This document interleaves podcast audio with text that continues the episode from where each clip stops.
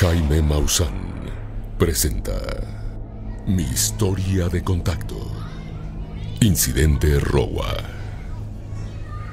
Mi nombre es Diallo y soy maestro en Ariel, una pequeña escuela en Ruwa, Sudáfrica.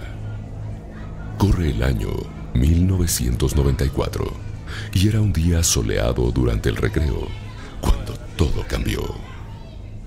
Recuerdo que los niños estaban jugando en el campo cuando escuchamos un ruido extraño en el cielo. Estaban alrededor de 62 alumnos, entre 6 y 12 años.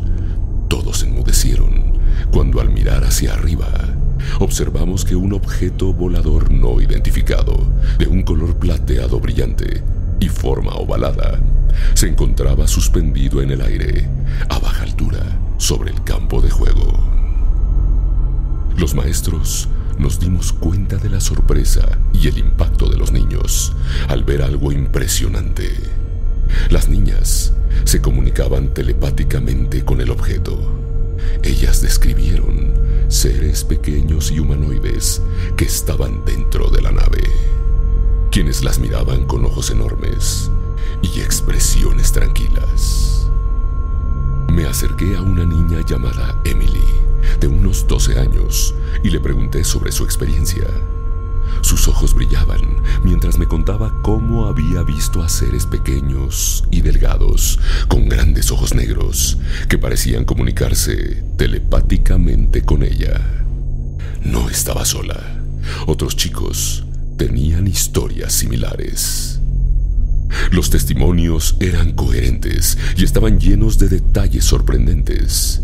Dibujaron imágenes de los seres y la nave que se asemejaba mucho entre sí, a pesar de que nunca habían discutido sus experiencias entre ellos.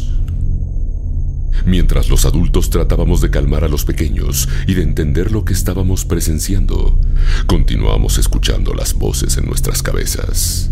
Los seres dentro de la nave parecían estar transmitiéndonos un mensaje sobre la importancia de cuidar el planeta y vivir en paz. Fue una experiencia abrumadora y totalmente surrealista. Poco después, la nave despegó silenciosamente y se alejó a una velocidad impresionante. Cuando las autoridades llegaron al lugar, nos pidieron que no habláramos con nadie sobre lo que habíamos visto. Los niños, por mucho tiempo, siguieron dibujando a la nave y a sus ocupantes, dejándole claro al mundo que no estamos solos.